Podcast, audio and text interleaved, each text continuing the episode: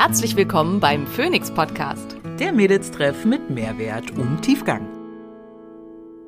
Ich bin Dr. Simone Koch und hier, um außerhalb meiner ärztlichen Tätigkeit möglichst vielen Menschen Wissen zu Gesundheit und Wohlbefinden nahezubringen. Ich bin Maria Schalow und ich übersetze das Nerdige für den Normalo und bin meines Zeichens CEO der unqualifizierten Kommentare.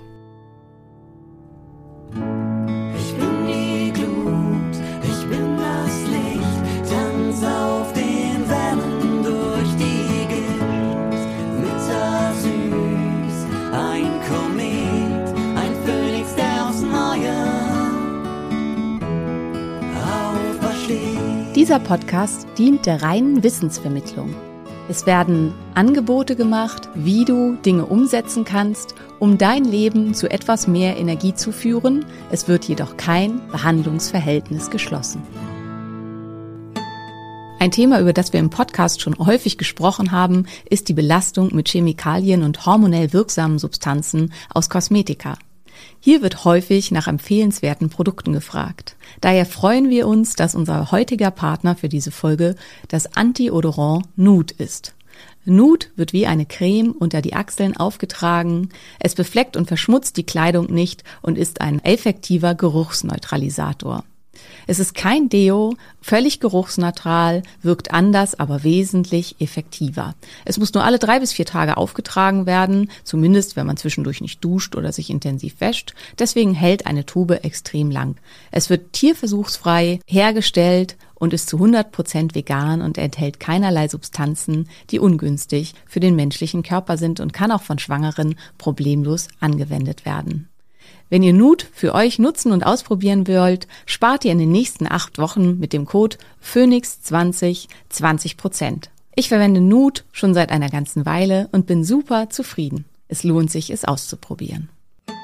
Unser Immunsystem ist in dieser Jahreszeit besonders gefordert. Dies liegt vor allen Dingen an der heißen Heizungsluft, die unsere Atemwege austrocknet und dazu führt, dass sich Viren und Bakterien hier besonders schnell einnisten können.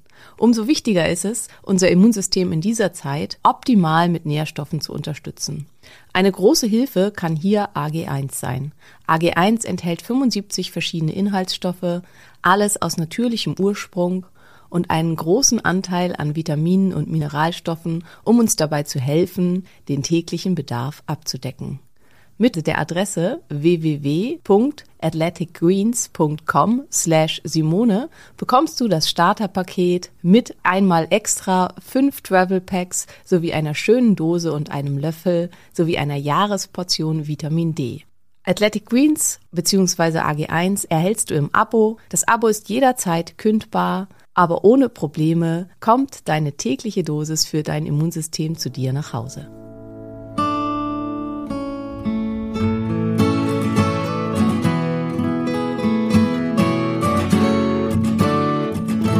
Einen wunderschönen guten Tag in unsere liebe Wissensgemeinde. Hier ist Charlo, hallo und Dr. Simone Koch.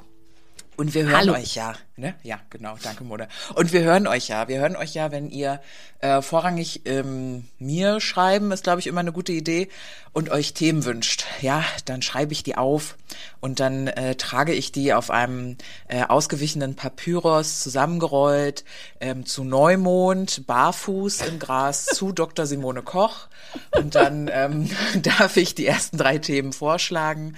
Ja, und äh, dieses Mal haben wir das also auch wieder zum letzten Neumond gemacht.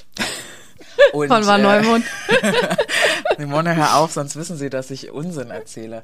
ähm, und da kam also raus, dass, Da wäre äh, sonst keiner drauf gekommen. dass das Orakel sich äh, das Thema Verhütung gewünscht hat. Ähm, eine Verhütungsform, was ist zu beachten, Vor-, Vor und Nachteile von Verhütung. Ähm, und deshalb sprechen wir heute über Verhütung, ihr lieben Menschen. Äh, leider gibt's ja auf der Verhütungsseite für Frauen immer viel mehr zu erzählen als für Männer. Das ist, vielleicht weißt du was zu der aktuellen Stu äh, den aktuellen Studienergebnissen oder Forschungsergebnissen rund um äh, Verhütung für den Mann außerhalb von Kondom.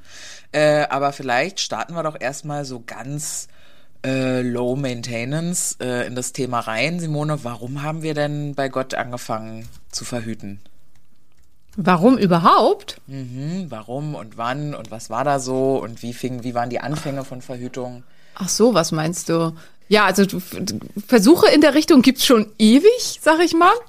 Ich habe mal gehört, dass ganz früher mit so äh, Schweineinnereien und so verhütet Ja, genau. Scha Schafsdarm und ähm, also so quasi Kondome aus Darm. Also das da gab schon immer mal so Versuche ähm, im alten Rom und auch im alten Griechenland wurden zum Teil äh, zerstoßene Granatapfelkerne eingeführt, was tatsächlich gar nicht so dumm ist, ähm, weil die eine ganze Menge ähm, Phytohormone enthalten und halt äh, tatsächlich äh, eventuell da was verändern können in der Richtung.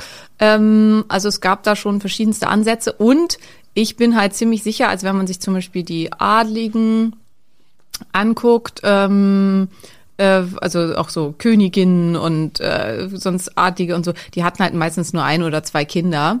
Und ähm, die, die wussten halt, also ich glaube, dass die meisten Frauen in älter, äh, ursprünglicheren Kulturen sehr, sehr genau wussten, wann sie fruchtbar sind und wann sie halt eben enthaltsam sein müssen, um dann eben kein Kind zu bekommen. Und äh, dementsprechend äh, ja natürliche Verhütung betrieben haben und dass halt eben so viele so viele Kinder hatten einfach daran lag, weil Kinder quasi die Altersversicherung waren, die dann für dich sorgen sollten, wenn du alt warst und halt selber keine äh, Arbeit mehr leisten konntest. Und da die Kindersterblichkeit so hoch war, war es halt, desto mehr Kinder man hatte, desto besser für diesen Kasus. Und wenn du halt steinreich und adlig warst, dann brauchtest du das nicht und dann musstest du halt auch keine 17 Kinder kriegen, sondern dann reichten halt drei, wenn zwei davon männlich waren, dann hattest du deine Schuldigkeit getan und dann war halt auch gut. Abgefahren. Ich habe gerade im Internet, äh, das Internet ist ja immer äh, eine Frau gefunden, die ist 37 und hat zwölf biologische Kinder. Ja. Das Ja, ist okay. halt auch. Also wir, also mein meistes da war mal eine, die war damals 43 in der Gün, die habe ich entbunden und die hatte 15. Ja, Also das äh, ist schon dann eine Menge Kinder. eine Menge und eine Menge äh, Schwangere, also eine viel Zeit ihres Lebens schwanger halt auch. Na, immer eigentlich quasi, ne? Also immer schwanger oder st- stillend und wieder schwanger. Also das ist, Ist schon, denn, ist schon denn das krass. für unseren Körper eigentlich gut? Also ist viel schwanger sein, gibt's da irgendwie ein gut und ein schlecht oder gibt's da Also irgendwie schw schwanger sein ist für unseren Körper halt schon einfach enorm anstrengend. Und auch da, wenn man, also da steigen wir schon gleich ein ins Verhütungsthema. Es gibt halt die Amenorrhoe-Laktationsmethode, äh, Laktations-Amenorrhoe-Methode, so rum. Ähm, und das ist halt eben, wenn man noch voll stillt und ähm, beziehungsweise wenn man stillt und auch nachts stillt, dann ähm, wird, also wenn man bestimmte Sachen da einhält, dann wird man nicht wieder schwanger. Und das ist halt das, also statistisch gesehen ist der Altersabstand zwischen zwei Kindern in den Ländern, in denen einfach gar nicht verhütet wird, aber ähm, sehr viel gestillt wird und voll gestillt wird, liegt bei zwei Jahren. Und dementsprechend kann man daraus halt auch klar, wenn man dann mit 15 das erste Kind kriegt, dann können da trotzdem eine ganze Menge Kinder bei rumkommen. Aber nichtsdestotrotz hat der Körper dann halt in der Zwischenzeit halt einfach auch ein bisschen Zeit, sich zu regenerieren und zu erholen und so weiter. Und ähm, das ist das, wofür wir auf jeden Fall wahrscheinlich biologisch gemacht sind, ähm, Kinder in einem Abstand von neun Monaten quasi zu kriegen, dass man halt sofort wieder schwanger wird, wenn ähm, man ein Kind gekriegt hat. Das ist so nicht gedacht. Also ja. Ich habe tatsächlich auch eine Kundin, die ist, äh, die, die Jungs sind, glaube ich, elf Monate auseinander, weil die nämlich auch dachte, die kann nicht schwanger werden, wenn sie stillt. Ja, aber das Fail? ist die- Fail, genau. Also das ist ganz, ganz wichtig. Laktationsaminoräde-Methode bedeutet, man muss mindestens noch äh, dreimal am Tag stillen und zweimal nachts. Sonst funktioniert das nicht. Und gerade mit diesem Nachtsstillen und so, das ist dann bei vielen halt oft nicht mehr gegeben. Oder halt auch mit dem entsprechend, also nur einfach zu stillen reicht nicht aus. Und es kann natürlich auch immer, also die Methode ist halt relativ fehlerhaft. Also es kann kann halt, trotzdem, es kann einfach sein, dass der, also es gibt halt auch Frauen, die haben, egal was sie tun, auch wenn sie voll stillen, schon nach acht Wochen nach Entbindung wieder das erste Mal ihre Tage und könnten dann halt auch theoretisch gleich wieder schwanger werden. Ähm, wenn man das als Bildungsmethode benutzen will, dann lohnt es sich mal bei der Mutter und so zu fragen, wie war denn das bei dir? Wie schnell hast du wieder deine Tage gekriegt, nachdem du schwanger warst, während du noch gestillt hast? Oft haben unsere Mütter nicht lange gestillt, deswegen kann man das dann ja auch nicht so nachfragen. Aber also das scheint eine genetische Komponente zu äh, mit zu sein, wie schnell man wieder fruchtbar ist nach einer Schwangerschaft. Ich glaube, ich wurde ein Jahr gestillt. Ja, also So ich wurde also ungefähr. anderthalb Jahre gestillt. Meine Mutter hat echt lange gestillt. Und von meiner Mutter weiß ich halt auch, dass sie eben ihre Tage nicht gekriegt hat. Und bei mir war tatsächlich auch so, dass ich, ich bin in der ersten, im, im ersten Zyklus quasi, also ich hatte zwischen den Kindern keine Mens. Also ich bin äh, mit dem ersten Eisprung wieder schwanger geworden. Und war Good Job, Dr. Mona. Aber das war auch so geplant. Also das war, ja, Dachte ich habe dann, ja. ich habe dann absichtlich ähm, nachts nicht mehr gestillt. Also ich habe dann erst äh, nachts abgestillt, auch aus verschiedenen Gründen, aber auch, weil ich wir halt gerne ein zweites Kind haben wollten. Und ähm, ja, und dann hat das halt mit dazu geführt, dass dann eben der Eisprung wieder eingesetzt hat und dann kam das zweite. Okay, verstehe. Ähm, vielleicht gleich bei so, vielleicht bleiben wir gleich bei so fehlerhaften äh, Verhütungsmethoden. In meiner Welt fehlerhaft, ja, weil ich kenne, ich kenne viele Kinder, die mit der ähm, Temperaturmessen-Methode entstanden sind, zum Beispiel. Also ungeplant dann entstanden Ja. sind, weil nicht richtig gemessen oder eben der, den Cervixschleim untersucht man ja eigentlich auch dabei, glaube ich. Ne? Also Genau. vielleicht kannst du da noch mal kurz, wie genau, weil du hast ja, ich glaube, du verhütest seit 44 Jahren genauso. So lange bin ich noch nicht fruchtbar, aber Ja, aber du, ne, so. Seit du verhütest 20 schon Jahren, immer, ja, genau, seit seit 20 20 Jahren verhütest du so und hast auch zwei Kinder geplant mit Ja. dieser Methode bekommen. Vielleicht kannst du da nochmal ausholen, wie man das denn richtig und ordentlich anstellt, wenn man das möchte. Ja, ähm, also das ist die, die, äh, die heißt auch die symptodermale äh, Methode. Das heißt, man soll Symptome, Symptomuntersuchungen kombinieren mit äh, Temperaturmessung. Und hier liegt halt schon mal der erste Fehler, dass viele halt nur die Temperatur messen. Also inzwischen gibt's da ja auch coole äh, Geräte für. Also der Ura misst inzwischen ja auch die Körpertemperatur und macht einem da eine Kurve draus, was auch ziemlich gut funktioniert. Und ähm, dann gibt's den Trackle, das ist so ein Teil, den führt man in die Scheide ein und der misst dann die ganze Nacht die Körpertemperatur und ermittelt dadurch einen Mittelwert. Daraus ein Mittelwert, das ist sehr genau. Ähm, und da kann man dann halt auch halbwegs gut sehen, wo ist der Eisprung gewesen und so weiter. Nichtsdestotrotz sollte man auch bei diesen Methoden, und das schreiben auch sämtliche Hersteller, dass es halt keine alleinige Verhütungsmethode ist, ähm, sollte ähm, sollte man dazu halt eben ein weiteres Symptom mit untersuchen, nämlich eben zum einen den Cervixschleim und die und oder die äh, Konsistenz des Muttermundes. Und hier ist natürlich, wer nicht gerade Gynäkologe ist, so wie ich, ähm, oder Gynäkologin, der weiß vielleicht eben nicht so richtig, wie, was ist denn fädenziehender Cervixschleim? Wie sieht sowas aus? Wie, unterscheidet sich das von der fruchtbaren Zeit zu der nicht fruchtbaren Zeit? Wie fühlt sich überhaupt eine Cervix an? Wo ist die überhaupt? Wie komme ich da hin mit meinem Finger? Und wie, wo ist der Muttermund? Weil den muss Ja. man da dann halt auch untersuchen in dem Zusammenhang.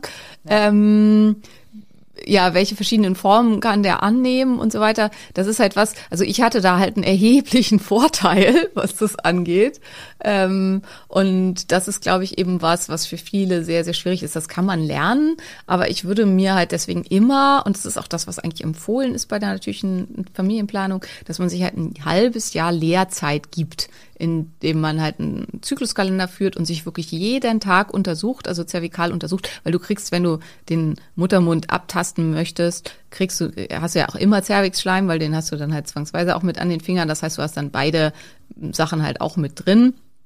Ich persönlich finde ähm, Muttermundkonsistenz äh, untersuchen deutlich valider als den Cervixschleim, also nochmal deutlich sicherer. Und das ist halt auch das, was ich versuchen würde zu üben. Aber die meisten Frauen haben schon Schwierigkeiten, da überhaupt hinzukommen an ihren Muttermund. Jetzt fragen wir mal ganz, hast du schon mal deinen Muttermund abgetastet? Also ich würde sagen, ich habe in mir schon sehr viel abgetastet. Äh, alleine schon, weil ich ja auch jetzt äh, diese Tasse benutze, diese Ja. Menstruationstasse. Und man da wirklich, äh, also gerade am Anfang habe ich mich sehr gewundert, wie, wo die hin verschwindet. also musste die aus wirklich sehr tiefen Tiefen ähm, bergen und habe dann schon mal versucht so anzuführen, aber ich könnte jetzt nicht sagen, was ist das, wo ich hier gegenstoße oder Ja, so. Also ja. das, mm, mm, keine Chance. Also ich spüre da auf jeden Fall Dinge, aber ich könnte auch nicht sagen, ja, in der ersten Zyklushälfte ist es hier weicher oder da, also auf gar keinen Ja. Fall könnte ich dir Also- nicht mitteilen. Und ich weiß halt auch einfach, als meine ersten Tage auf Station in der Gyn, wenn dann die Hebamme oder die Schwester gesagt hat, untersuchen Sie mal vaginal, tasten Sie mal den Muttermund. Ja, pff, äh, ja, dunkel, feucht und warm. Und ansonsten mehr war da erstmal nicht. Also meine Finger mussten das halt auch doch über einen recht langen Zeitraum lernen. Also ich wusste halt auch am Anfang nicht, was habe ich denn zu suchen? Also wie, wie, wie ist der Unterschied? Äh, was soll ich da tasten und so weiter? Also das ist wirklich was, was Übung braucht. Und dann irgendwann, also gerade als Gyn kann man halt irgendwann wirklich mit den Fingern sehen und ähm, bildet sich dann halt auch aus dem, was man da tastet, im Kopf ein Bild und dann hat man halt auch eine sehr, sehr genaue Vorstellung von dem, wie das da drin aussieht sozusagen. Und also ich wusste halt auch bei beiden Schwangerschaften sofort danach, also aus verschiedenen Gründen, dass ich schwanger bin, aber auch, ähm, also es hat sich sofort die Gebärmutter nach oben gezogen, so als wollte sie sich quasi verstecken und es hat sich dann halt so eine ja, Kuhle gebildet, die sonst nicht da ist, durch eine Veränderung in der Mutterbandaufhängung und so weiter. Aber das sind halt alles Sachen, das kann ich tast, test, tasten. Und halt jemand, der irgendwie aus der Gyn- oder Geburtshilfe kommt oder so. Aber dass das die normale Frau, ohne das halt geübt zu haben, so ertasten kann, das ist, glaube ich, in den meisten Fällen nicht der Fall. Und deswegen ist es halt ganz, ganz wichtig, dass man also ähm, ja sich da ganz viel Bilder anguckt, wie sieht überhaupt so ein Muttermund aus, also damit man eine optische Idee hat, wie könnte sich das ungefähr, also was soll ich denn da überhaupt tasten? Und dann halt sich ganz viel Zeit dafür zu nehmen. Am besten geht das, wenn man ein Bein zum Beispiel auf den Badewannenrand stellt oder auf die Toilette und dann halt möglichst entspannt und um zum ersten Mal halt mal zu erforschen, was ist denn da alles und wie soll sich das anführen, würde ich halt auch ein Gleitgel dazu nehmen oder Kokosöl. Kokosöl stört die Scheidenflora nicht so stark. Alle anderen Öle sind nicht empfehlenswert. Und ähm, Das ist ja, auch spannend, dass ich da, ich muss ich direkt reingrätschen, weil ich habe mal gehört, man soll auf gar keinen Fall mit Kokosöl in die Vaginalrichtung kommen, weil das antibakteriell ist. Ja, ist korrekt, aber ähm, also Kokosöl hat eine antibakterielle Wirkung, hat aber eine antibakterielle Wirkung, die positiv ist in diesem Bereich. Also stört die Lactobacillenflora nur ganz, ganz wenig, die Delta-Line-Bakterien, die hier hingehören, und stört halt tendenziell eher Bakterien, die da nicht hingehören. Mhm. Und ähm, ist dafür deswegen da ganz okay. Ähm, was halt erheblich, also weil es einfach alles verklebt, die Drüsen verklebt und erheblich störend ist, sind im Prinzip alle anderen Öle. Also Olivenöl und weiß nicht, alle anderen Öle sollte man halt nicht nehmen. Besser wäre aber einfach ein medizinisches Gleitgel, also eins, was keine Duftstoffe, keinen irgendwas Schmutz enthält, sondern einfach nur nicht, nicht riecht, nicht schmeckt, gar nichts. Nicht, um, dass das nach Erdbeer schmeckt oder nach Nicht Schokolade? das, was nach Erdbeer oder Bacon gibt, so auch, habe ich gehört. Ach, aber komm. okay. ähm, ja, also sowas alles nicht, sondern ähm, da fallen mir direkt so schmutzige Sachen ein. Ich will dein Brötchen belegen oder äh, lass mich deinen Burger braten. ja. Und dann die Baconsoße. Sorry, es tut mir leid. Okay, ja. Back to Wir topic. vergessen das, was Maria gerade gesagt hat und kommen zurück zum Topic. Genau.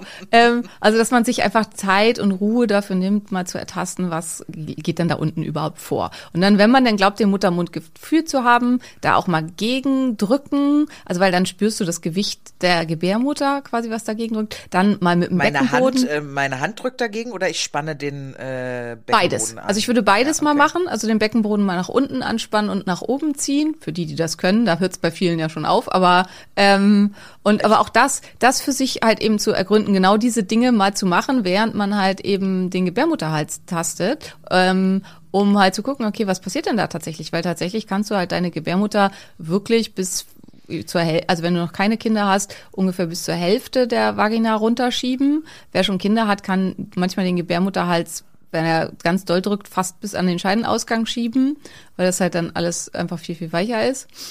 Und ähm, ja, also dann kann man das da, dass man eben ein Gespür dafür kriegt, was passiert denn da alles.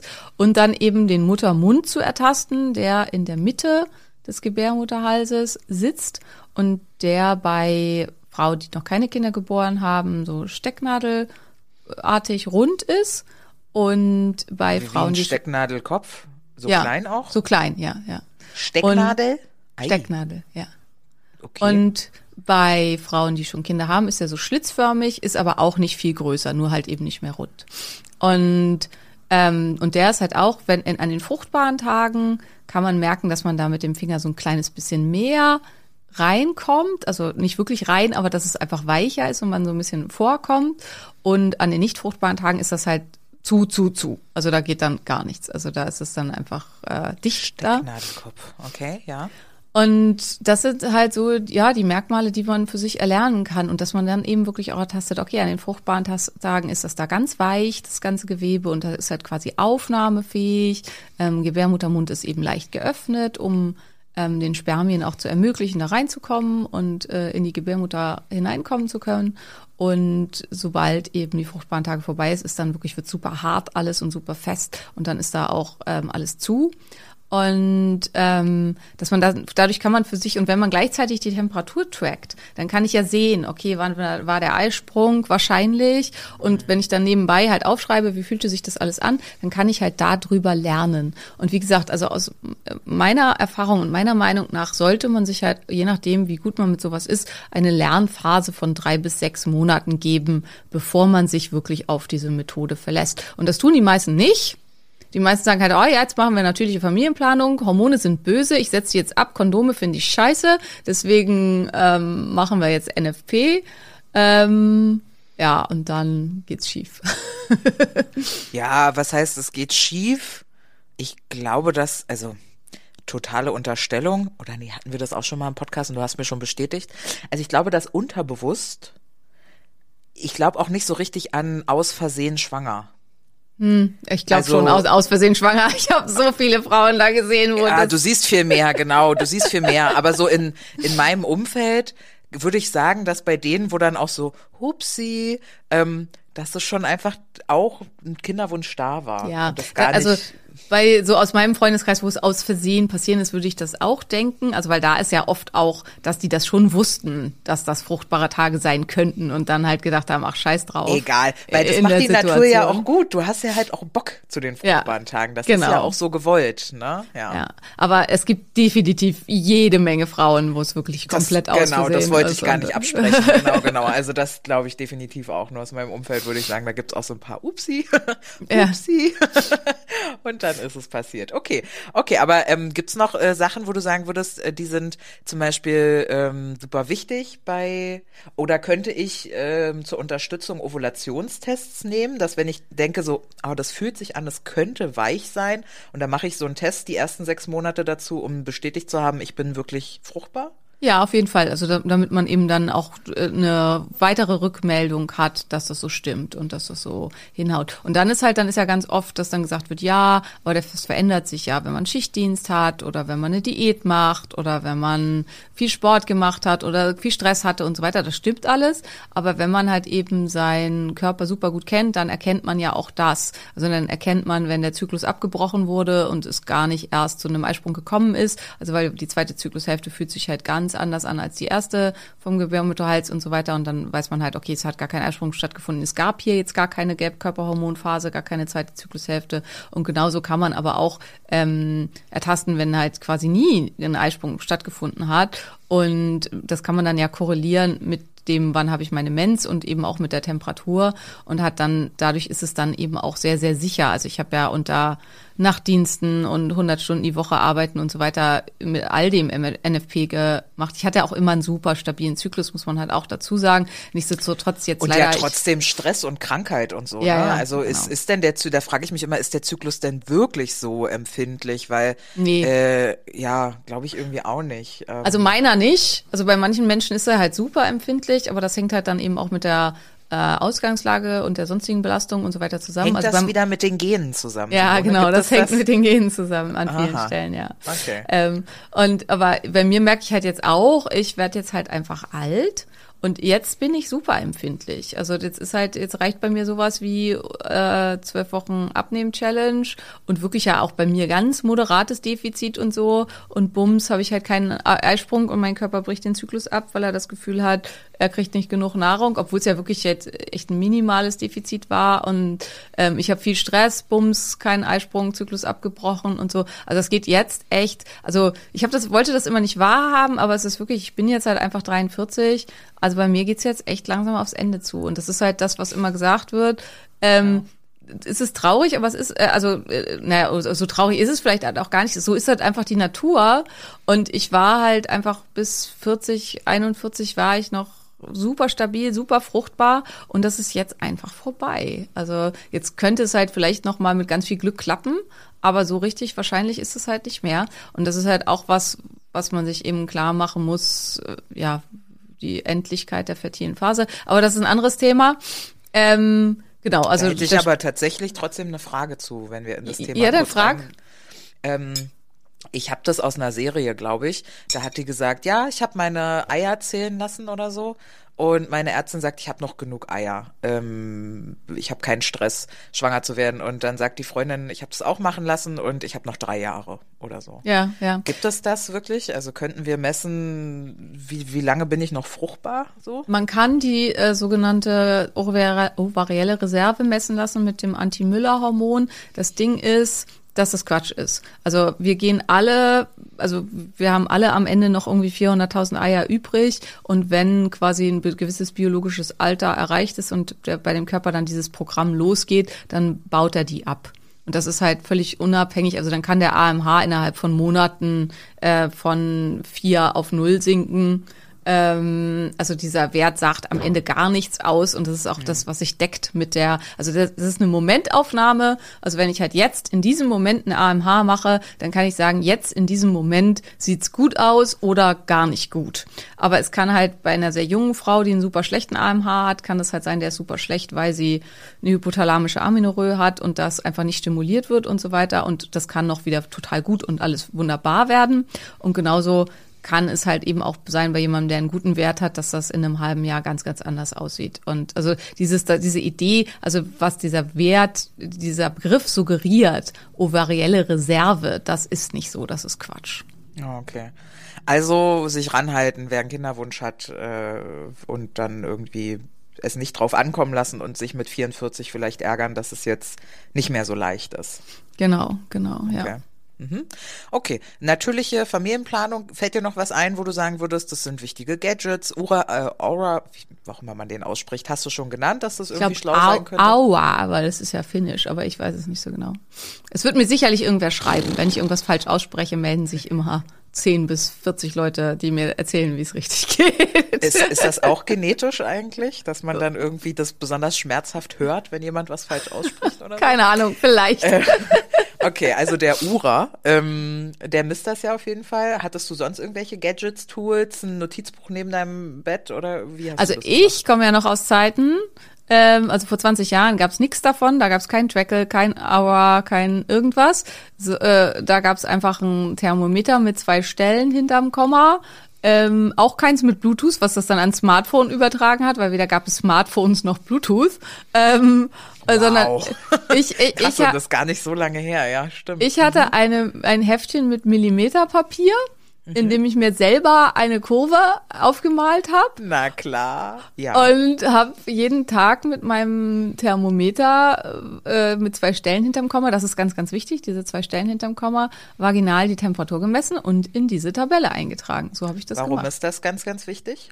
Ähm, weil diese Sch Schwankungen an der zweiten Stelle mitentscheidend sein können. Also nicht jeder hat einen Temperaturanstieg am Eisprung von 0,5 Grad und selbst 0,5 Grad ist ja nicht viel und du kannst halt schon sehen, wenn du quasi von 0,5 auf 0,59 oder so steigst, dann kann das halt schon der Hinweis sein, dass du halt äh, den Eisprung hattest und gerade der Temperaturanstieg erfolgt. Und deswegen musst du halt eine zweite Kommastelle messen können. Wann steigt denn die Temperatur an? Zum Eisprung oder? Nein, nach dem Eisprung. Und das ist das Ach, ganz, ganz Mist. Wichtige. Ja, ach Mist, genau. Ach Verdammt. Mist. Okay, ja. Und ähm, insgesamt würde ich halt empfehlen, also ich, deswegen, ich bin da immer auch auf Nummer sicher gegangen. Also ich würde tatsächlich empfehlen, wenn man auf Nummer sicher gehen will, dann hat man in der ersten Zyklushälfte gar keinen ungeschützten Verkehr, äh, sondern erst halt in der zweiten Zyklushälfte, weil man sicher weiß, dass der Eisprung stattgefunden hat. Weil dann hat man halt, wenn der die zweite Zyklushälfte stabil ist, dann hat man 14 Tage, in denen man völlig problemlos ungeschützt Verkehr haben kann. Natürlich nur in Bezug auf eine Schwangerschaft, nicht in Bezug auf irgendwelche Erkrankungen oder irgendwas. Also sagen wir mit dem festen Partner, mit dem man im Augenblick noch keine Kinder haben möchte, wo man von beiden weiß, dass sie gesund sind, kann man dann in der zweiten Zyklushälfte 14 Tage lang ungeschützten Verkehr haben, ohne sich Gedanken machen zu müssen. Also tendenziell dann eher 13 Tage, weil man ja erst an Tag 13 dann sieht, okay, der Eisprung hat wirklich stattgefunden, Temperaturanstieg war wirklich da. Und so habe ich das auch immer gemacht Ähm, ich habe es nie drauf ankommen lassen, in der ersten Zyklushälfte ungeschützten Verkehr zu haben, weil die erste Zyklushälfte variabel ist und äh, die ist zwar bei mir eigentlich immer tendenziell elf bis zwölf Tage lang gewesen so, oder zehn, zehn bis zwölf Tage, meistens eher so zehn, elf. Ähm, aber das kann halt auch mal anders sein. Und äh, manche haben dann halt schon mal einen Eisprung an Tag sieben oder so. Und wenn du dann halt denkst, während der Mens oder am letzten Tag der Mens oder so, egal, ja, da wird schon nichts passieren, dann kann es halt sein, dass Pech, also dass es dann halt doch dann so ist. Und das äh, ist für mich für NFP die sicherste Methode. Also die meisten ähm, Bücher sagen dazu, man soll über sechs Monate ermitteln, wann ist der Eisprung und dann darf man die ersten fünf Tage des Zykluses ungeschützten Verkehr haben. Das habe ich nie gemacht, weil ich das für zu riskant halte. Okay, dann merkst du, die Temperatur steigt an. Und dann, solange die ansteigt, ist auch der Eisprung. Und wenn die wieder abfällt, dann ist sozusagen der Eis, die, die fruchtbare Phase vorbei, oder wie ist Genau, das? solange die angestiegen bleibt. Also die steigt nicht die ganze Zeit, sondern die steigt halt tendenziell, also durchschnittlich steigt die halt so 0,4 bis 0,5 Grad an, also ein halbes Grad. Es ist aber auch ein langsamer Anstieg über so drei Tage. Und dann bleibt sie auf einem erhöhten Plateau. Und dann fällt sie so zwei, drei Tage vor der Mens, fällt sie wieder ab und ist dann wieder auf dem vorherigen Niveau. Okay, Und ich habe jetzt noch nicht ganz verstanden. Ab wann dürfte ich dann wieder un, ungeschützt äh, verkehren? Na, dann, wenn die, wenn die Temperatur hoch ist. Ach so, wenn, Also wenn, sie hoch ist. Ja, wenn okay. in, in der ganzen, in der Plateauphase, wo sie erhöht ist. Ach so, okay, perfekt. Genau. Okay, habe ich verstanden. Du, wenn ich sowas immer höre, Simone, dann frage ich mich wirklich, wie ich 31 kinderlos sein kann. Weil ich habe zum Beispiel immer gedacht, also es liegt wahrscheinlich an dieser an, äh, langer unfruchtbarer Phase, aber ich habe immer gedacht, alles, was so in der Mens ist, ist safe. Ja, nee, Das- haben viele andere auch schon gedacht und Ja. hat dann nicht geklappt. nicht, war, war nicht safe, ja. Aber das war auch immer so mein, mein äh, Denken. Und ich war auch eher so erste Zyklushälfte, so die ersten 10, 12 Tage. Und dann bin ich eher vorsichtig in der zweiten Zyklushälfte bis zur Mens wieder. Ja, ja, das Also ist Quatsch. ich mach's anscheinend genau falsch, Das genau. ist genau falsch. Ähm, das hatte ich auch mit meiner Schwester. Äh, also ich hatte dann ja aufgehört, die Pille zu nehmen und habe das dann halt mit NFP gemacht und habe ich ihr das so erzählt und dann fand sie das auch total spannend und hat mich da aber auch nicht weiter zu befragt und hat dann nur gesagt, ja, sie macht das jetzt auch. Und dann haben wir irgendwie zwei, drei Monate später wieder drüber geredet und dann kam raus, dass sie dachte, dass sie äh, genau an den fruchtbaren Tagen ungeschützt Verkehr haben darf. Und ähm, dann war es Gott sei Dank gut gegangen, aber ähm, ja, also das hätte halt auch schief gehen können. Also sie hat es genau verkehrt verstanden und Ja, hat es genau. halt dann äh, genau andersrum gemacht. Ähm, Problem ist auch da, was vielen nicht krank, äh, klar, krank, nicht klar ist, ist Spermien überleben in der Gebärmutter. Also wenn der Gebärmuttermund schon leicht geöffnet ist, was er eben an den fruchtbaren Tagen ist, und die fruchtbaren Tage sind in etwa fünf Tage. Und ähm, wenn das Spermium an Tag eins der fruchtbaren Phase quasi in die Gebärmutter reinschwimmt und dann halt schon in der Gebärmutter wartet oder auch im Eileiter, also die hängen dann da halt rum, dann kann das da, das ist für die Spermien eine sehr schöne, eine sehr schöne Umgebung, fünf bis sieben Tage, je nach Spermienqualität, überleben. Also bei manchen Männern leben die Spermien in der Gebärmutter und in den ähm, Eileitern sieben Tage lang.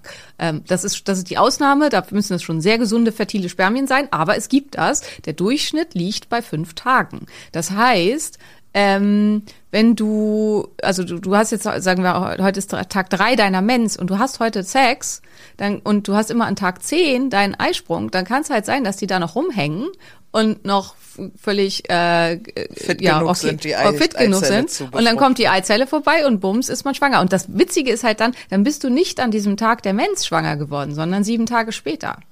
Und das ist aber halt das Problem. Und das ist auch was, was vielen nicht bewusst ist und nicht klar ist und was, glaube ich, eine der ganz, ganz großen Fehlerquoten bei natürlicher Familienplanung ist. Eieiei. Na gut. Okay, check. Genau. Und jetzt klingt das alles voll gruselig und sagt man, oh Gott, das mache ich auf gar keinen Fall. Aber wenn man das alles richtig macht und all diese Sachen beachtet, die ich jetzt genannt habe, dann hat natürlich Familienplanung einen Pearl-Index und das ist auch das, warum man traditionell, was bedeutet der Pearl-Index? Der Pearl-Index sagt aus, wie viel Frauen von 100 Frauen wurden innerhalb eines Jahres mit der Anwendung dieser Methode schwanger. Das ist das, wie man traditionell in der Gyn die Wirksamkeit eines Verhütungsmittels bemisst. Ähm, Warum man das so macht, weiß ich nicht. Und es ist auch nicht so richtig sinnvoll, aber wenn wir Sachen so traditionell in der Medizin äh, drin haben, dann wird man die nur ganz schwer wieder los. Und der Pearl-Index der natürlichen Familienplanung mit der symptothermalen Methode, also dass man mindestens ein Symptom plus die Temperatur regelmäßig misst und sich dann auch daran hält, das ist an die von mir eben allen genannten Regeln und halt eben an den fruchtbaren Tagen und so weiter mit Kondomen verhütet, ähm, liegt, bei, liegt der Pearl-Index bei 0,8. Das entspricht dem Pearl-Index der Pille. Das heißt, ähm, dann ist die Methode nicht weniger sicher als die Pille. Okay, das ist ja super spannend. Aber dafür muss man halt natürlich, es sind ein paar mehr Skills notwendig. Und ich frage mich halt auch die ganze Zeit, wie konnte mir eher eine Pille verschrieben werden, als dass mir mit 15 mal jemand meinen Zyklus erklärt hätte? Das, also das, ist eine gute Frage, über die man sehr lange sprechen könnte und die ich mich halt auch immer frage. Also ich finde halt insgesamt, also eigentlich ist es natürlich vorgeschrieben, dass man als Gynäkologe die Frau, die da halt kommt und die Pille haben will oder das Mädchen sehr, sehr intensiv aufklären muss. Tatsächlich läuft es aber meistens drauf, gibt es äh, Thrombosen in der Familie? Nein, okay, hier ist das Rezept. Ja, ähm, nee, ich sehe, du hast mit Akne zu tun, dann nehmen wir eine Pille dafür, wa? Ja. Ja, und oder weg. so. Das waren ja. fünf Minuten und ein Ja. bisschen Untersuchung. Ja. Und das finde ich halt auch, also das ist die Aufklärung, was die Pille alles macht. Also die ähm, Daten, also die, ähm, die Dänen haben dazu ganz viel Daten gesammelt, die halt äh, ganz, ganz stark darauf hinweisen, dass die Pille das Risiko für Depressionen massiv erhöht, vor allen Dingen in der Altersklasse 15 bis 20. Also gerade für die Mädchen, die halt da ähm, äh, und in dem zusammen, äh, die, also die ganz oft ja dann, dann die Pille das erste Mal verschrieben bekommen, in dem Alter auch dann die Suizidgefahr mehr als verdoppelt unter der Pille. Ähm, das sind jetzt auch alles nur Beobachtungsdaten, wo man halt, und das kann man natürlich auch ethisch nicht untersuchen, ob das wirklich so ist, aber das sind halt Daten, wo ich denke, da sollte man hellhörig werden. Und es sollte halt auch über diese Sachen, dass die Pille nicht für jeden, ne? manche kommen, kommen da sehr super mit klar und für manche Frauen ist es genau das Richtige. Und die wollen absolut, die wollen sich keine Gedanken machen, die wollen sich nicht selbst untersuchen, die wollen auch auf keinen Fall Kondome, die wollen was, was absolut safe ist. Ähm, und dann will ich das auch überhaupt nicht werten. Was mir immer wichtig ist, ist eine vernünftige Aufklärung und dass man halt weiß, worauf man sich einlässt und dass man weiß, was da passiert. Und für mich ist halt auch, nachdem ich die Pille abgesetzt habe, hat sich für mich das Empfinden von Sex so krass verändert. Und ich hatte halt mit 15, ich hatte halt, ich habe mir die Pille verschreiben lassen, bevor ich das erste Mal Sex hatte. Und ähm, das ist was, wo ich halt heute ganz, ganz traurig drüber bin, weil ich halt denke, wie wäre dieses erste Erleben gewesen, wenn ich nicht die Pille genommen hätte. Und das ist zum Beispiel auch was, wo ich in der Mädchensprechstunde immer drüber aufgeklärt habe, dass ich halt gesagt habe, das Gefühl ist anders und das, wie sich das halt ähm, alles verhält, ist anders und das muss man auch mit wissen. Und dann sollte man eine aufgeklärte Entscheidung finden, äh, finden und treffen, was passt für mich am besten in mein Leben. Ja, das definitiv. Und ich Aber finde es halt es- immer schwierig, also ganz oft sind halt, also Mütter schreiben mir dann immer, ja, aber hm, und wenn sie dann doch schwanger wird, das kann sie halt auch mit der Pille. Das Einzige ist halt, dass man irgendwie, also warum, also der Pearl-Index, wie gesagt, ist gleich zwischen NFP und der Pille. Und warum sind wir eher bereit, halt in Kauf zu nehmen, dass die Pille halt eben Tropi-Kinder produzieren kann, also trotz Pillenkinder, ähm, als dass wir halt sagen, okay, bei NFP kann mal was schiefgehen. Weißt du, und bei NFP sagen wir dann halt, derjenige war schuld. Ähm, die Fehlerquote ist halt gleich und äh, und das eine ist halt eine starke hormonelle Belastung und das andere nicht. Also deswegen. Na, ich glaube, das, sehr ist halt, schwierig. wenn, wenn, es kommt halt auch immer drauf an, wie gut ist die Mutter vorgebildet zu dem Thema. Und ich glaube, wenn du halt selber einfach Ängste hast, dann, also ich bin 90er Jahre Kind, Anfang 2000er gab's die äh, Teenie-Mütter-Serien. Also es ist ja. Ja. auch irgendwie so, das Schlimmste, was dir passieren kann, ist, dass, äh, weiß ich nicht, deine Tochter halt früh schwanger wird. Ähm, pff, man könnte ja auch die Jungs zusätzlich nochmal mit aufklären und so. Es findet ja auch Unbedingt. nicht, findet ja auch nicht unbedingt statt. Also ich weiß, ich weiß nicht, welchen, äh, Tobi ist Vater, ähm, und hatte jetzt, hat trotzdem keine Ahnung vom Zyklus. So, der hat schon Ja. eine Frau geschwängert und hat keine Ahnung davon.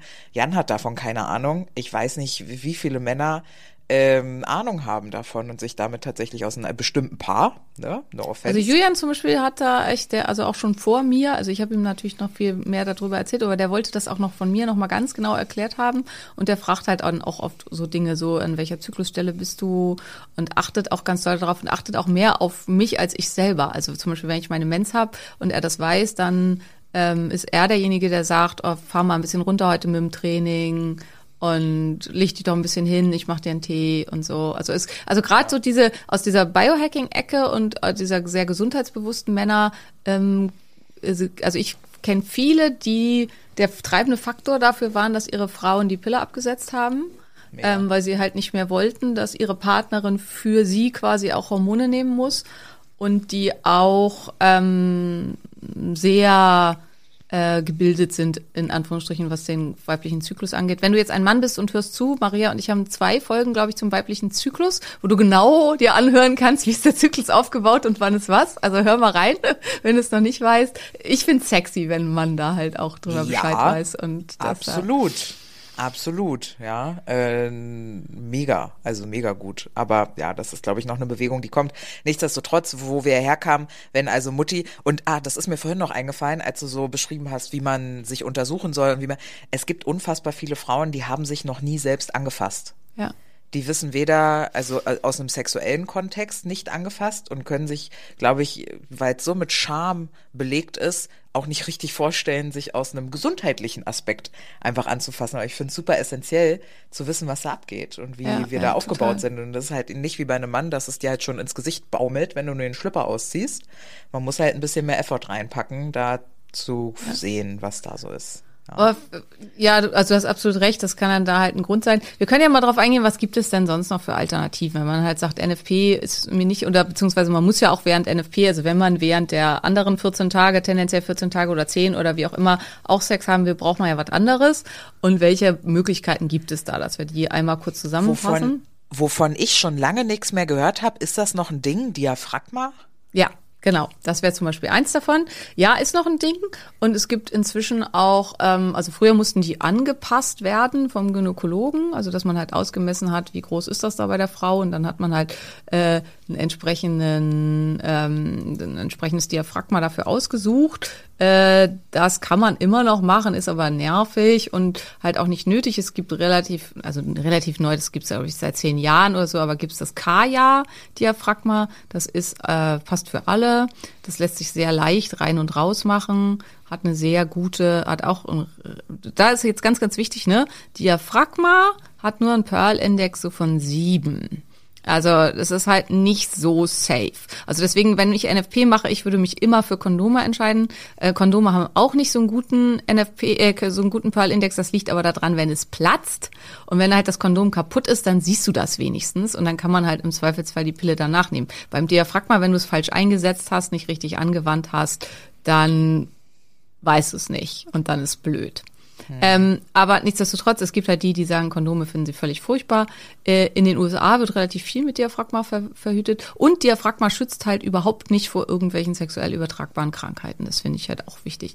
Ähm, äh, aber egal, um das zusammenzufassen, also das Kaya-Diaphragma schreibt sich mit C und das wendet man an mit nicht mit einem mikrobiellen Gel, sondern mit einem, also nicht mit einem Spermizidengel, sondern mit einem Milchbakteriengel, weil die, die ähm, Spermien mögen es nicht gerne sauer und dadurch führt es halt nicht dazu, also ansonsten mit diesen Spermizidengele, ähm, die enthalten Oxynol und das ist super reizend, das ist wirklich so eine giftige chemische Substanz und dann kriegt man ganz oft Blasenentzündungen, weil das dann ja quasi in die Uretra mit eingerieben wird, also äh, alles nicht schön und das ist hier halt, das ist eher schützend für die Scheidenflora ist und da ganz schön ist.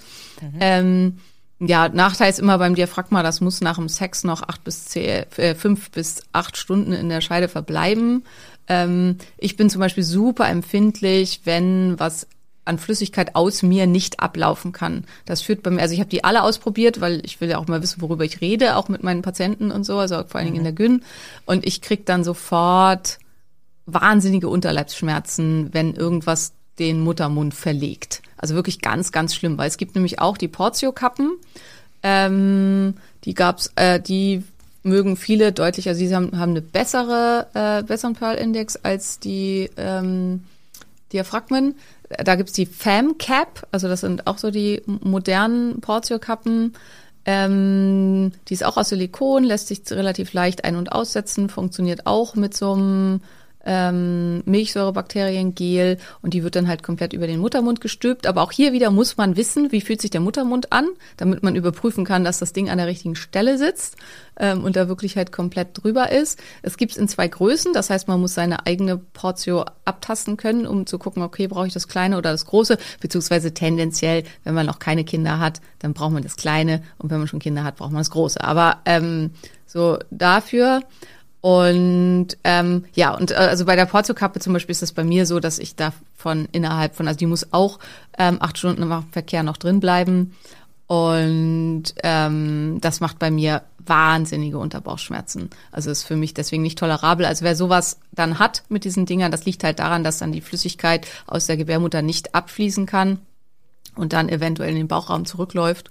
Und das kann dann ganz doll Schmerzen verursachen, je nachdem, wie empfindlich man ist.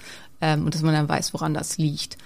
Ähm, was ist zu den, ja, wie gesagt, insgesamt beides nicht so mega sicher, aber und schützt nicht vor Geschlechtskrankheiten, ist aber eine gute Methodik, wenn man irgendwie schon ein Kind hat und sagt, im Augenblick wollen wir eigentlich kein zweites, aber wenn es passieren würde, wäre jetzt auch nicht so schlimm. Also ich glaube, für da, gerade für diese ganzen Kasi sind die Dinger gut. Oder wenn halt eben man aus welchen Gründen auch immer sagt, also Kondome sind für uns absolut keine Option. Mhm. Dann, dann gibt's noch eine Portiokappe, oh, ich weiß gerade nicht, wie die heißt, Laura oder so heißt das, glaube ich. Laura Portiokappe. Irgendwie so. Also das Ding ist, ähm, das äh, hat so einen Ventilmechanismus und soll dadurch, äh, also die Idee ist total gut, ähm, das hat die Möglichkeit, dass Flüssigkeit abfließen kann, aber es kann nichts rein. Das heißt, man hat damit dann nicht diese Problematik, dass man eventuell ganz doll Unterbauchschmerzen kriegt, weil es nicht abfließen kann. Das Problem ist, das Ding ist ungefähr so groß wie meine Faust und wenn man halt so wie ich eine kleine Frau ist, A kriegt man, ach so, und dann arbeitet es über Unterdruck. Also das saugt sich über Unterdruck an der, an, am Gebärmutterhals fest. Ähm, ich finde es vom ganzen Handling, also ich krieg's weder rein noch raus, ohne irgendwelche großen Beschwerden. Ähm, dann ist es wieder rauskriegen, du musst diesen Unterdruck lösen. Dadurch musst du eventuell erstmal relativ viel Zug auf die Gebärmutterhals ausüben. Das fühlt sich unglaublich unangenehm an und es also macht so ein tiefes Schmerzgefühl, gar nicht schön. Ähm, und es braucht einfach da unten drin wahnsinnig viel Platz. Und wenn man halt schon eine kleine Frau ist und da nicht so viel Platz hat, dann hat was anderes keinen Platz mehr. Und dementsprechend äh, mm, finde ich dieses okay. Ding unangenehm. Ja, also gut. in meiner persönlichen Testung durchgefallen, aber ja, ich weiß von einigen Frauen, die das super finden, also die damit total gut klarkommen und das äh, äh total gut fanden. Ähm, was gibt's noch? Ja, dann gibt's natürlich die Spiralen, also die hormonfreien Spiralen. Ähm, und ähm, das wäre halt, also und die äh, Kupferkette. Äh, hier ist immer ganz, ganz wichtig. Äh, also viel wird gesagt, ja, das hätte so, also erstmal, dass die keinen guten Pearl-Index haben. Das bezieht sich, es gab ein fehlerhaftes äh, IOP in den USA und das wird oft noch herangezogen, die Daten aus der Zeit für die Gesamtsicherheit des IOPs, ähm, das ist Quatsch. Also das ist eigentlich in etwa, also hat so ein Pearl 6 von 1,5, ist also ziemlich, ziemlich sicher.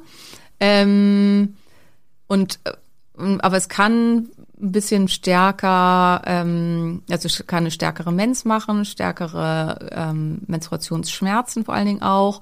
Es erhöht das Risiko für Infektionen ähm, im Scheidenbereich und im Gebärmutterbereich. Und äh, es ist also es ist fraglich, ob es bei Autoimmunerkrankungen und Autoimmungeschichten günstig ist, weil es eine ständige Entzündungsreaktion in der Gebärmutter verursacht, was Teil des Verhütungsmechanismus ist. Also man sorgt dafür, dass immer Entzündung in der Gebärmutter ist. Dadurch sind da ganz viel Lymphozyten und Killerzellen und so und die fressen dann halt die Spermien, wenn die da hinkommen. Ähm, ist das gesund, frage ich mich. Genau, das ist die Frage, ob das gesund ist. Ähm, ich äh, und dann ist es halt also die Spiralen, also einige von denen, die haben halt so Widerhaken, die sich dann auch in der Gebärmutter verhaken und auch die Kupferkette wird ja in die Gebärmutter eingeschraubt, wo ich halt auch denke, hm, möchte ich das? Ich hatte deswegen einen Kupferball, der wird nicht eingeschraubt oder irgendwas, der ploppt halt nur so auf, wie so ein Kinderspielzeug, was so auseinander ploppt in der Gebärmutter. Aber ich fand, also der hat mir auch starke ähm, Schmerzen gemacht und hat ähm, äh, und ja, hat einfach viel stärkere Menzblutung gemacht und so. Also ich hatte ganz, ganz so, ich hatte auch am Anfang das Gefühl, mein Körper will den einfach abstoßen, weil ich immer so wehenartige Schmerzen hatte während der Menz. Und also ich fand das Ding ganz blöd und ich habe mir den, obwohl der echt sehr teuer ist, nach einem Jahr wieder entfernen lassen, weil das für mich einfach, ähm, ja, also ich fand es einfach blöd. Ähm, aber das ist jetzt, ich, für mir kommt hier jetzt ganz viel Negatives zu sämtlichen Verhütungsmethoden. Äh, also nicht jeder ist da so empfindlich wie ich und hat halt da auch so ein krasses Körpergefühl wie ich und so eine starke Fremdkörperabneigung. Also es kann halt, das ist ganz, ganz wichtig, wenn du halt sagst, ich, mein Leben ist so chaotisch und ich kann sowas nicht zählen und ich kann mich vor allen Dingen auch nicht beherrschen. Also ich kenne halt auch Frauen, die sagen, an den fruchtbaren Tagen, ich krieg das einfach nicht hin, bei mir setzt dann alles aus, ich krieg den Moment nicht mehr hin zu sagen, wir brauchen Kondom oder irgendwas. Und oder wenn der Mann dann sagt, ah nee, will ich nicht, dann sage ich okay oder wie auch immer. Also dann ist es halt natürlich besser, man entscheidet sich für eine Verhütungsmethode, die immer ähm, da ist und halt Dann äh, ja halt eine Pille, ja, oder so. ja eine Pille oder halt eben auch eine Spirale oder so, wenn man halt hormonfrei verhüten will. Also ja. da muss jeder sich halt selbst am besten kennen und deswegen, also das finde ich ganz, ganz wichtig. Nichts von dem, was ich hier irgendwie gesagt hat, ist in irgendeiner Weise wertend. Also wichtig finde ich, dass jede Frau für sich die Verhütungsmethode findet, die am besten passt und dass man sich eben aller Risiken und so weiter im bewusst ist. Ich weiß gar nicht, ob wir schon eine Folge hatten zu Risiken der Pille und Nebenwirkungen der Pille? Ich glaube schon, aber ich weiß es nicht so genau. Ich glaube, dass wir das in den Zyklusfolgen mit abgehandelt haben, dass wir da okay. sehr recht ausführlich drüber gesprochen haben, dass es halt auch keine äh, Zyklusblutung ist, sondern eine Abbruchsblutung und dass du eigentlich praktisch hormonell so zugepumpt bist, dass da eigentlich nichts ja. ordentlich funktioniert und so. Da haben wir drüber gesprochen auf jeden Fall. Wichtig finde ich halt, wenn es um die hormonhaltigen Spiralen geht, da wird immer gern behauptet, also die Pharmavertreter erzählen einem als Gynäkologe, das würde nicht in den Blutkreislauf aufgenommen und das würde nur lokal wirken Bullshit. und das Quatsch das quatscht man dann halt dem Patienten nach. Genau, da muss man eigentlich nur, und das ist wirklich, also ich habe das auch nachgequatscht. Ne? Und, ähm, und dann habe ich aber auch selber drüber nachgedacht und das ist halt das, wo ich mich oft frage, Warum denken da halt auch Kollegen und so nicht mal zwei Minuten ein bisschen länger drüber nach? Die Gebärmutter ist das bestdurchbluteste Organ des menschlichen Körpers. Wenn ich mir eine Creme aufs Gesicht schmiere, kann ich diese Stoffe in meinem Körper nachweisen. Ich kann sogar hormonelle Cremes, wenn ich mir die auf die Haut schmiere, die ja eine viel dickere Barriere hat als die Schleimhaut der ähm, Gebärmutter. Also warum führe ich Zäpfchen in die Scheide ein oder ins Rektum? Weil halt über die Schleimhaut relativ ungefiltert alles in den Körper aufgenommen hat, äh, wird als Wirkstoffen. Warum sollte das bei der Spirale nicht so sein? Das macht überhaupt keinen Sinn und das ist auch nicht so. Also es gibt natürlich Studien und Untersuchungen dazu, wie hoch ist der Spiegel an Levonorgestrel, was halt üblicherweise hier der Wirkstoff ist im Blut, ähm, mit der Mirena oder der, oh Gott, wie heißt die andere noch? Jubrelle oder so, Jubrelle, naja, mit der kleineren. Ähm, und es macht natürlich einen äh, systemischen Spiegel im Blut überall und hat halt dann entsprechend die Wirkung. Und ähm, die Hormonspiralen haben tendenziell hormonell deutlich stärkere Nebenwirkungen, sogar noch als die Pille durch die permanente Zuführung der Hormone. Und äh, weil halt hier auch ein Hormon drin ist, was besonders viel Nebenwirkungen hat in Richtung Libidoverlust und so weiter. Ähm, aber auch da, ne, also gute Freundin von mir hat halt eine, weil sie so unglaublich starke Blutungen hatte, die für sie halt einfach nicht tragbar waren. Und weil sie, also sie weiß halt, weil sie hat eine Endometriose, ähm, Adenomyosis uteri, also eine Durchsetzung der Gebärmuttermuskulatur mit Endometriose, was halt sehr, sehr schmerzhaft ist und zu ganz, ganz krassen Blutungen führt. Und sie weiß natürlich, sie könnte mit Lebens Veränderungen vielleicht was erreichen und so weiter. Aber es sind alles Sachen, wo sie halt sagt, kriege ich nicht hin, will ich auch nicht. Und hat sich halt deswegen eben für die Hormonspirale ähm, entschieden. Und die macht bei ihr all die Nebenwirkungen, die wir befürchtet hatten. Aber das ist für sie halt eher tolerabel als äh, ja alles ändern zu müssen oder halt die Gebärmutter zu verlieren, was halt die andere Alternative wäre. Also deswegen finde ich es immer wichtig. Es ist immer ein Plus-Minus Geschäft eine Pro-Kontralisten-Geschichte und so wichtig finde ich, dass man sich halt aller Vorteile und Nachteile bewusst ist und dass man daraus dann für sich ähm, die entsprechende äh, Methode wählt. Mir fällt gerade ein, so richtig random, ja. Meine Mutter, ich weiß noch, ich habe richtig rumdebattiert, ich wollte ein Geschwisterkind. Ich wollte unbedingt, Junge, habe ich die palabert, ne? Und dann hatte ich die, glaube ich, auch so ziemlich so weit. Und dann ging es aber recht schnell, dass meine Mutter die Gebärmutter rausbekommen hat, weil die irgendwie drei Kilo schwer war oder Ah so. ja, Also die okay, war hat sie massiv vergrößert. Myome, ja. Ist äh, soweit erblich? Ja, die, die Östrogendominanz ist erblich und die hast du ja auch. Ähm, aber also so Und wie du jetzt im das. Augenblick, also das ist wahrscheinlich einer der großen Gründe, warum sich Myome entwickeln. Und ähm, so wie du es im Augenblick im Griff hast, hoffentlich nicht dein Thema dann. Okay, das ist mir nur gerade, weil du Gebärmutter verlieren erzählt hast, eingefallen. Und tatsächlich ist das in meiner Familie, ich habe auch so ein paar Tanten. Also irgendwie ist es so normal, dass der so mit 40, 50 die dann die Gebärmutter oder irgendwas rausoperiert wird. Ja, irgendwie ja. in meinem familiären Umfeld. Traurig, weil ist halt überhaupt nicht normal. Und ähm, ja, ja. Also ist schon krass. Ähm, du hattest am Anfang noch ganz kurz einmal angesprochen, Pille für den Mann. Ähm, beziehungsweise Verhütung für den Mann. Also Ja. der für den Mann ist halt im Augenblick gibt's halt einfach nur die äh, die das Kondom. Ähm, und man hat halt ganz lange versucht, hormonell daran rumzuforschen. Und dann ist man davon komplett abgekommen, weil die hormonelle, die Pille für den Mann hat den Mann weinerlich gemacht und Depressionen gemacht und, Genau, Stimmungsschwankungen gemacht. genau, Und, genau. deswegen, und das geht ja nicht, also das kann man den Männern und Libidoverlust, das kann man den Männern wirklich nicht zumuten. Da hat man die Forschung dann abgebrochen. Was und original alles die Pille für die Frau auch macht. Genau, ne? genau. Ja, genau. Ähm, also ja, aber man ist jetzt dran an einem neuen Wirkstoff, ähm, der zumindest im, äh, also der die Spermienproduktion unterbindet, beziehungsweise die, äh, also die die Fertilität und Befruchtungsfähigkeit der Spermie, Spermien. Und die haben sehr sehr gute Ergebnisse in den Mausstudien gehabt. Und ähm, das soll, äh, das wird jetzt, beziehungsweise es wird keine Pille, sondern das wenn, wird äh, vielleicht, also eine Spritze oder eine Pille, weiß ich nicht. Aber auf jeden Fall geht das jetzt ähm, in die Humanforschungsphase. Äh, 2023. Das kann aber sein, dass das halt auch wieder nichts ist. Ne? Also nur weil man damit jetzt anfängt, das am, Mann zu, am Menschen zu beforschen, heißt das nicht, dass das jemals für den Menschen kommt. Vielleicht funktioniert das halt auch wieder überhaupt nicht. Aber das ist halt, das macht halt nichts am Hormonhaushalt der Männer, weil das war ja nicht zumutbar, sondern das macht halt die Spermien unbeweglich und ist deswegen halt eine ganz andere Methodik. Und Spermien haben halt nur eine kurze Lebensdauer insgesamt. Und das heißt, wenn man das halt dann absetzen würde, dann, ähm, dann könnte man halt auch sofort wieder äh, Kinder zeugen. Und das ist im Augenblick die Idee. Und ja, mal gucken, was da draus wird. Insgesamt finde ich aber wichtig, was du gesagt hast. Also äh, Verhütung ist ja immer das eine, aber sexual übertragbare Krankheiten ist halt das andere. Und ich finde es halt, also wenn man Jungs hat, und ich habe ja Jungs, ähm, finde ich es halt super, super wichtig. Und es ist tatsächlich halt was, ähm, was ich halt jetzt schon also ab und zu mal so einfließen lasse, dass äh, die Verantwortung halt ähm, jetzt in dem Alter dann, in das sie dann irgendwann jetzt demnächst kommen, aus meiner Sicht beim Mann liegt. Weil wenn man mit 15, 16, 17 irgendwie Sex hat, dann ähm, ja, äh, also klar, es kann sein, ne, meine Kollegin, die seit äh, 14 Jahren, 15 Jahren mit ihrem Partner zusammen ist, gibt es, dass man irgendwie mit 13 den Mann fürs Leben oder die Frau fürs Leben oder den Partner fürs Leben kennenlernt und das bleibt für alle Zeiten so.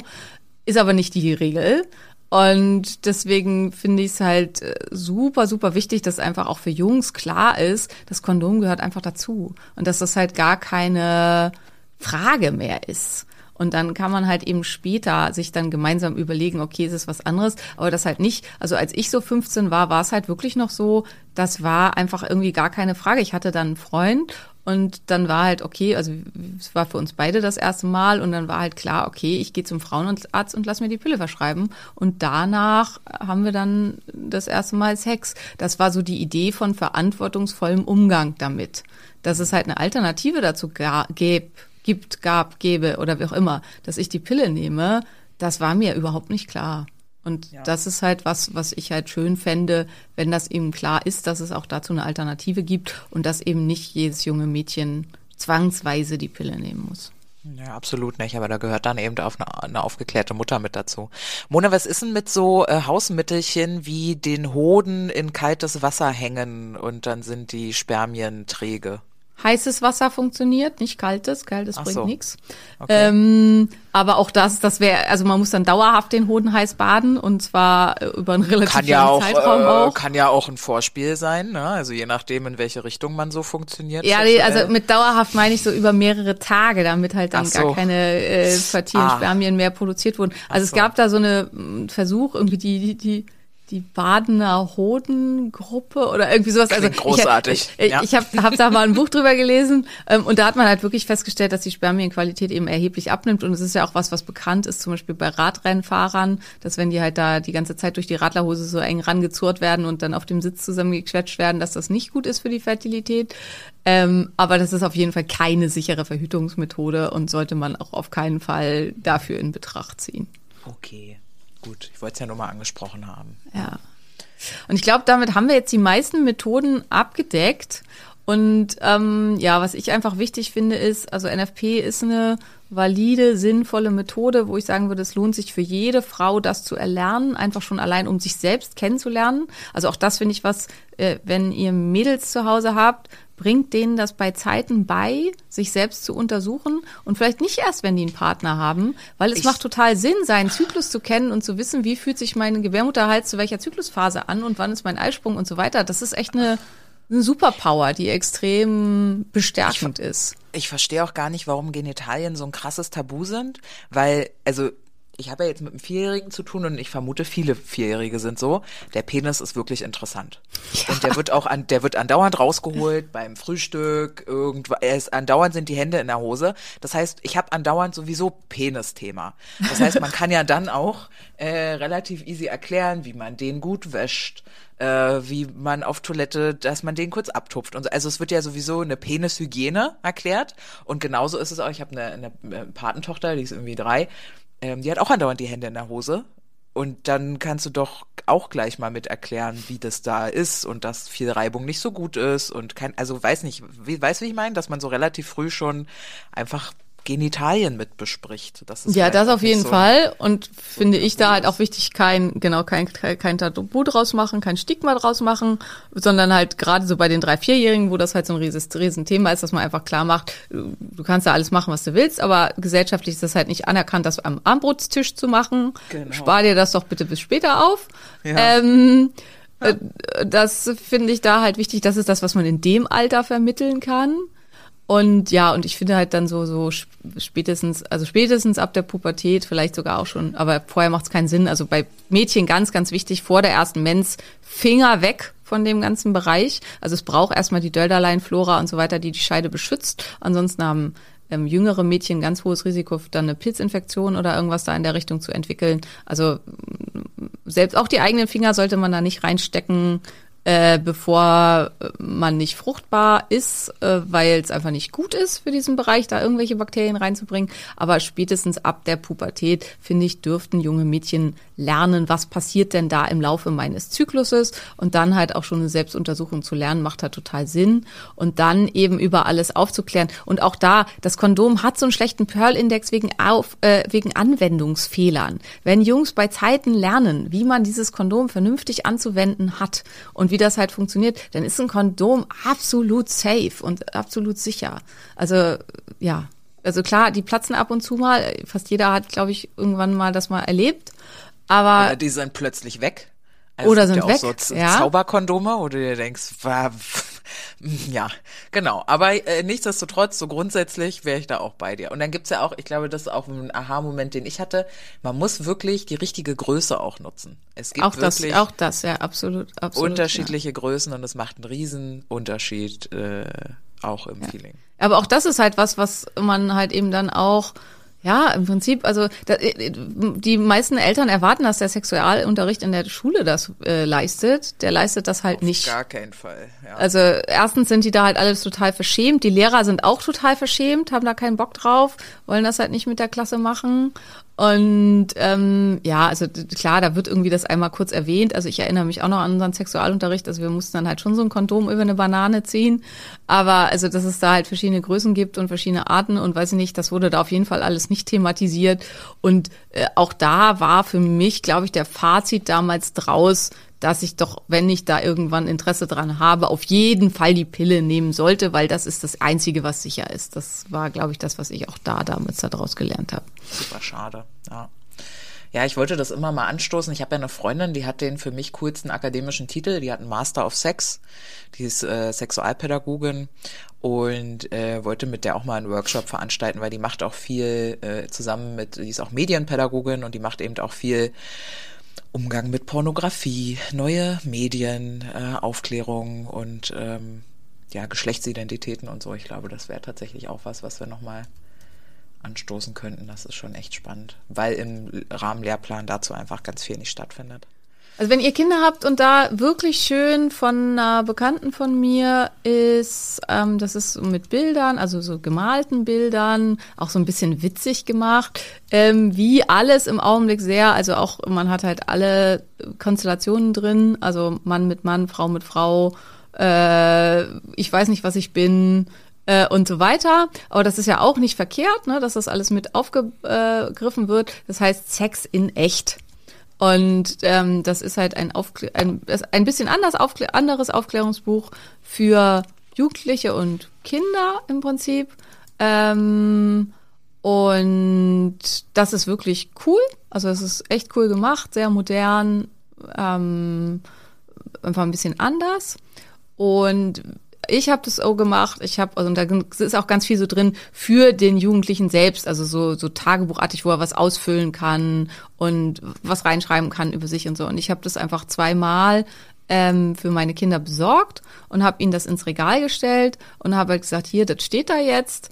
Ähm, wenn ihr Lust habt und also jedem von euch gehört eins davon, dann könnt ihr das lesen und euch damit befassen. Und wenn ihr Fragen dazu habt, dann fragt mich einfach und äh, habe sie damit halt, also weil dadurch müssen sie nicht mit mir agieren, wenn sie nicht wollen.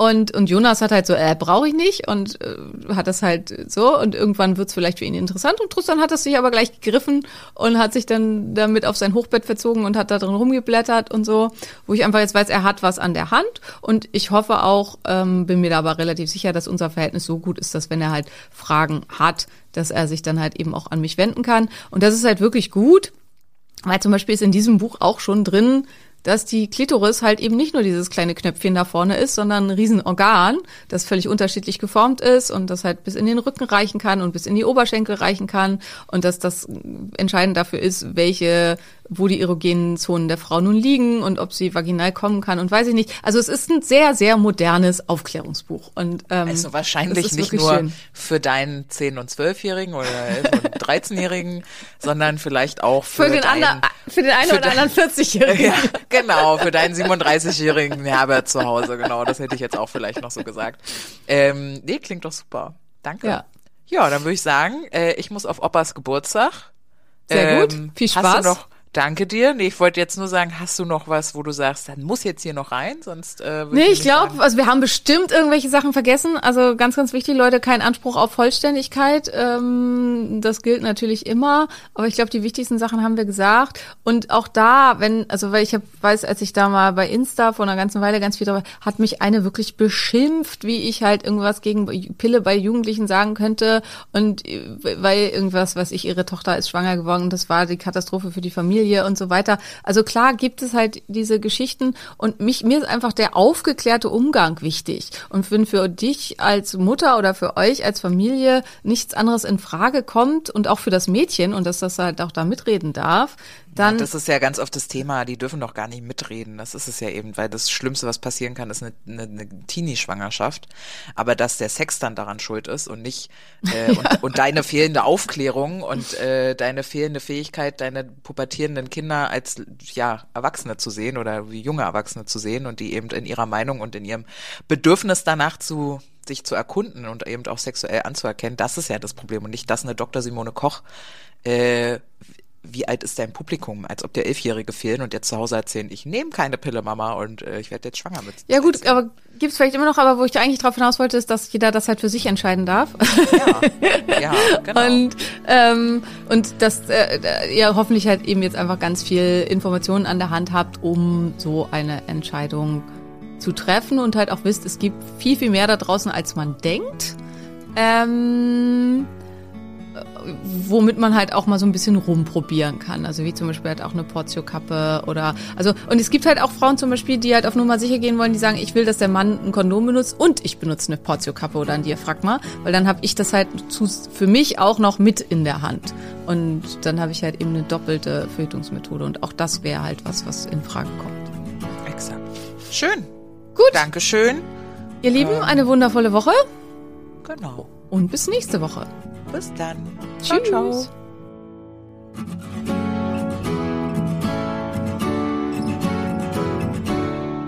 Das war der Phoenix Podcast. Vielen Dank, dass du zugehört hast und ich hoffe, du bist auch nächste Woche wieder mit dabei.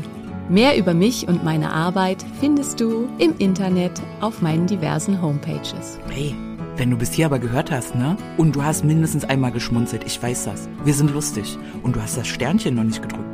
Dann mach das bitte noch und denk an den Liebesbrief. Küsschen! Wenn Helios vom Himmel fällt und die Nacht den Mond verschlingt, wenn all die Sterne niedergehen und der Horizont zerspringt, wenn die Gezeiten schwinden und das Meer zu Salz erstarrt, wenn der letzte Tag naht.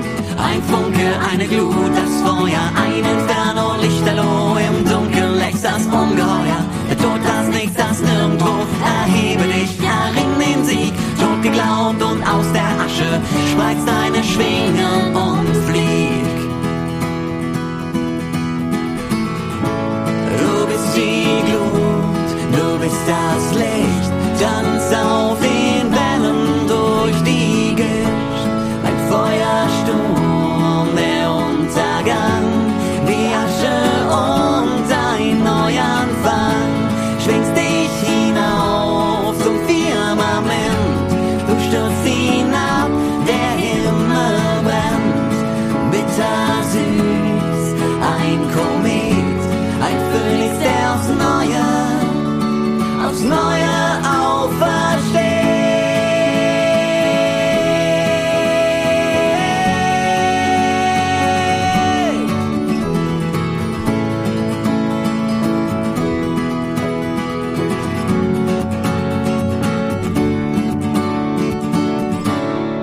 Titelmusik bzw. Abspannmusik hat dir gefallen?